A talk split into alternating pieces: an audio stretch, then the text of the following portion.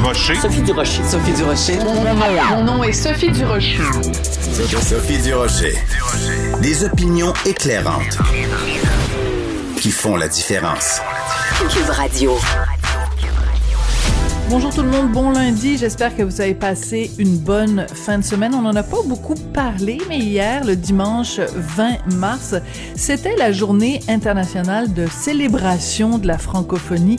Et je pense que ce serait une bonne idée euh, qu'on réfléchisse tous, puis je, je m'inclus évidemment là-dedans, à notre utilisation à tort et à travers d'expressions anglaises ou de mots anglais dans notre vocabulaire, alors qu'il y a de très bons ou de très beaux ou de magnifiques équivalents français et toute cette tendance qu'on a euh, tous, et encore une fois je m'inclus là-dedans, à parler un petit peu de franglais. Je vous donne juste un exemple. Cœur de pirate était hier à Star Academy.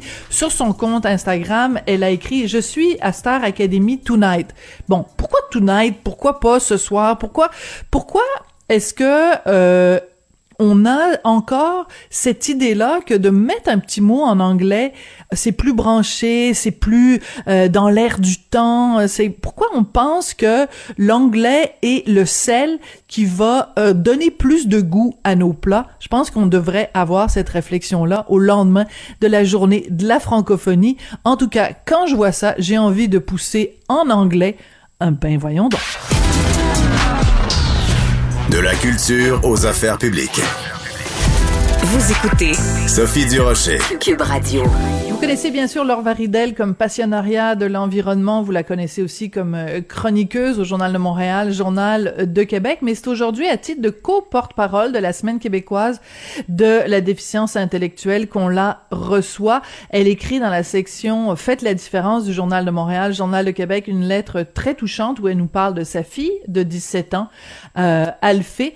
Laure Varidel, bonjour. Bonjour. Laure, euh, c'est très important cette lettre que vous avez écrite dans le journal parce que c'est pas tout le monde qui connaît l'histoire euh, de votre fille.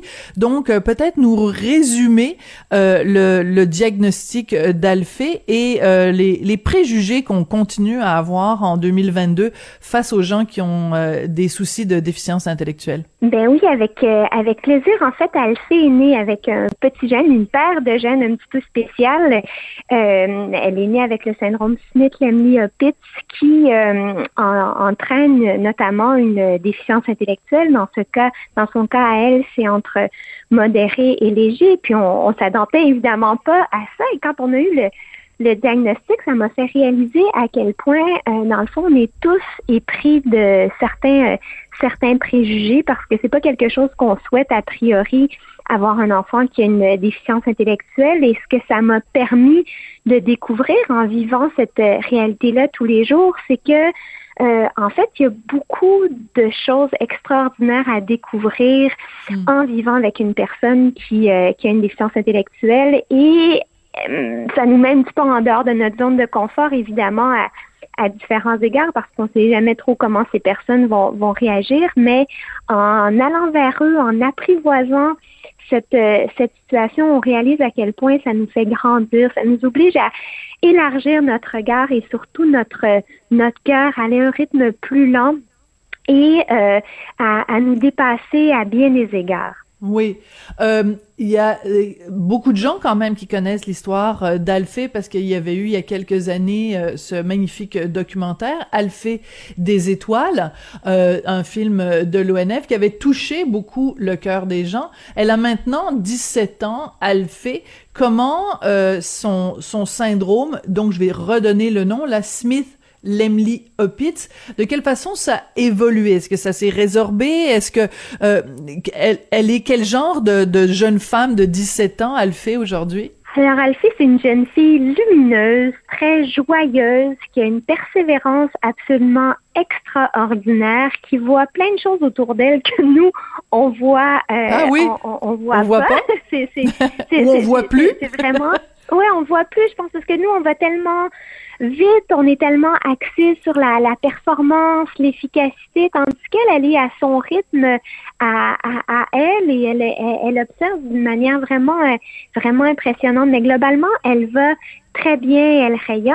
Elle est dans une classe spéciale à l'école Massivani parce que maintenant on, habite à, à temps plein à Fredericksburg dans les euh, dans les cantons de l'Est. C'est une classe adaptée. Elle est super bien euh, entourée. Elle fait des, stages dans un organisme euh, d'insertion qui est extraordinaire, un groupe communautaire qui s'appelle Plein Rayon où ils font toutes sortes de, de petits travaux manuels puis ils apprennent à éventuellement pouvoir intégrer le, le marché du, du travail. Elle a réussi à apprendre plein, plein de choses, mais c'est encore très difficile pour elle de, de lire, de, de compter. Donc, on, on sait qu'elle aura toujours besoin de notre de notre présence et de notre appui. Puis vous savez, ça c'est un des grands soucis pour beaucoup de parents qui ont euh, des enfants qui ont des besoins particuliers, c'est de savoir, OK, mais nous, quand on sera plus là, qu'est-ce qui va arriver de nos enfants? Parce que la euh, question se pose, par exemple, euh, on a été beaucoup sensibilisé à ça, évidemment, avec euh, les différentes séries de, de Charles Lafortune, justement, sur les enfants autistes, avec les quand ils deviennent adultes, ben il y a plus vraiment de prise en charge. Et puis quand les parents euh, disparaissent ou quand les parents simplement vieillissent et ont pas les mêmes capacités physiques comme on fait pour euh, prendre soin de, de, nos enfants? Donc la question se pose de façon euh, de, avec autant d'acuité évidemment pour la déficience intellectuelle d'Alphée c'est c'est quelque chose qui contribue à votre réflexion là oui, beaucoup. Puis à l'orientation de mes, mes projets de vie euh, futurs, en fait, on est en train de démarrer un projet d'économie sociale ici qui s'appelle les, jardins des, des possibles. Donc c'est encore en, ah en démarrage. On ne s'est pas encore incorporé. On est on est juste euh, on mais on a on a la terre et c'est un lieu où on veut faire de l'agriculture euh, biologique et où on veut célébrer de manière plus générale la neurodiversité comme on célèbre la biodiversité. Vous savez, quand on regarde une, une forêt sauvage, on, a l'impression qu'il y a un certain chaos, mais quand on y regarde de près, on voit que chaque espèce a son rôle, même les, les plus euh, les, les, plus rares, puis en fait les plus rares sont souvent les plus euh, les plus précieuses. Donc on, veut on veut voir comment on peut créer un, écosystème social où on misera sur les forces de chacun et les liens, euh, où chacun aura sa mission. Par exemple, on réalise à quel point prendre soin des animaux lui apporte beaucoup. Elle se sent, ah en, anglais, on dit empowered, là, mais elle sent qu'elle a des responsabilités. Elle ça lui donne du pouvoir. Oui, c'est ça. Et donc, euh, euh, créer un milieu où est-ce qu'elle pourra avoir son, son travail à elle à la mesure de ce qui ses, ses capacités et de, de ses intérêts. Puis il y a beaucoup de gens qui sont dans des cas euh, dans, dans des cas comme ça. Et en ce moment, les ressources existantes sont clairement euh, insuffisantes et pas très adaptées. En fait, bien des, des gens qui, à un moment donné de leur vie, justement parce que les, parents sont plus en mesure de s'en occuper, sont placés dans des, des genres de CHCLD, en fait, où il n'y a pas euh, des stimulations ou nécessairement des activités aussi qui leur permettent d'être actifs physiquement. Et puis après, des, des gens qui ont a priori pas de problème de santé euh, physique en développe. Là, c'est un cercle vicieux qui, qui, qui, nuit à notre système de, de santé, puis en premier lieu au bonheur, puis au mieux-être de ces, ces personnes-là. Donc, on veut expérimenter un, un, un, un, lieu euh, ici.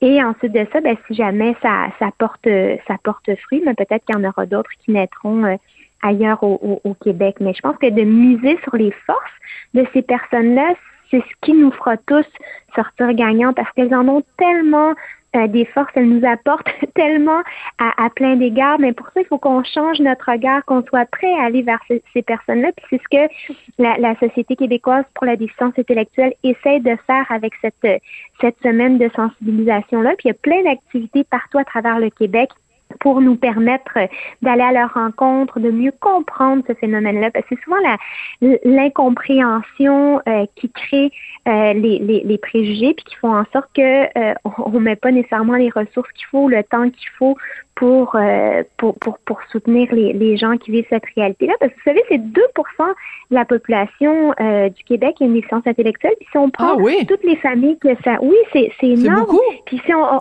oui, c'est beaucoup. Puis quand on regarde les familles autour, mais ça représente euh, avec le, milieu 400 euh, 000 personnes. Donc c'est c'est beaucoup de monde euh, qui est qui est concerné. Oui.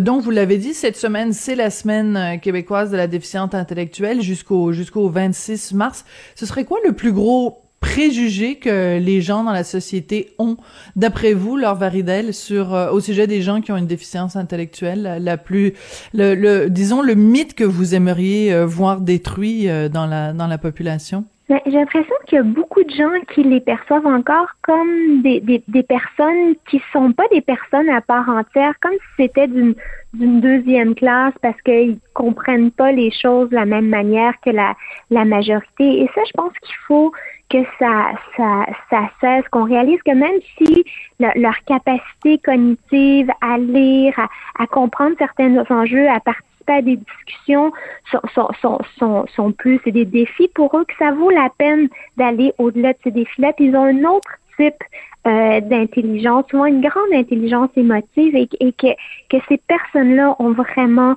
beaucoup à apporter. Donc, je dirais, c'est de les considérer comme égales, comme des citoyens à part entière, malgré euh, leurs défis. Oui.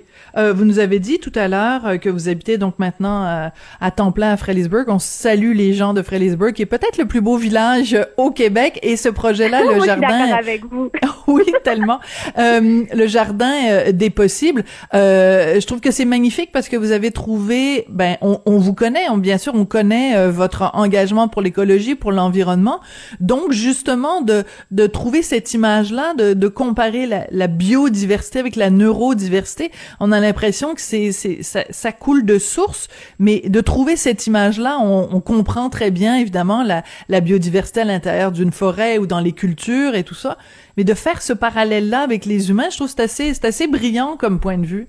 Ben merci. Je pense que c'est, effectivement une image forte. Puis de la même manière qu'à une certaine époque, on réalisait pas l'importance de la biodiversité, même mais le lien avec euh, l'ensemble de, la, société et des, bénéfices pour la pour la, santé. Je pense que c'est la même chose maintenant avec la neurodiversité. À, partir du moment où on réalise tous les liens bénéfiques, les liens d'interdépendance, mais là on la on la on la valorise au, lieu de la au lieu de la de la, de la, mettre de côté puis on, va y chercher les, les éléments euh, qui sont positifs parce qu'il y a des il y a des belles qualités dans absolument toutes les personnes puis des fois les les, les, les plus grandes sont celles qui sont les plus difficiles à percevoir au euh, aux premiers abords mais quand on on s'y attarde on, on voit à quel point il y a une il y a une richesse inestimable. Absolument. Ben, écoute, j'espère que votre message va être euh, entendu.